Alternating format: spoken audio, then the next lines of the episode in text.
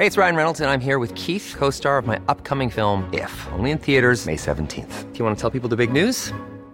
All right, I'll do. Sign up now and you'll get unlimited for $15 a month in six months of Paramount Plus Essential Plan on us. Mintmobile.com slash switch. Upfront payment of $45 equivalent to $15 per month. Unlimited over 40 gigabytes per month. Face lower speeds. Videos at 480p. Active Mint customers by 531.24 get six months of Paramount Plus Essential Plan. Auto renews after six months. Offer ends May 31st, 2024. Separate Paramount Plus registration required. Terms and conditions apply if rated PG. Heraldo Podcast. Un lugar para tus oídos. Noticias del Heraldo de México.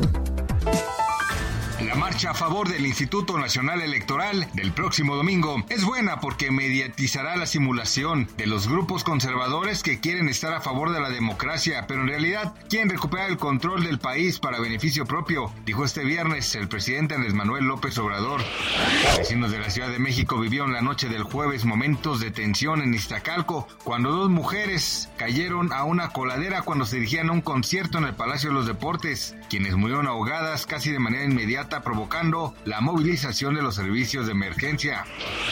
La tormenta tropical Nicole provocó ayer dos muertos, derribó numerosas viviendas que cayeron al Océano Atlántico y amenazaba varios edificios altos en lugares donde el huracán Ian destruyó los rompeolas y otras protecciones semanas atrás. Dos personas murieron electrocutadas a causa de un cable caído por la tormenta tropical en el condado de Orange, en el centro de Florida, así informaron medios locales.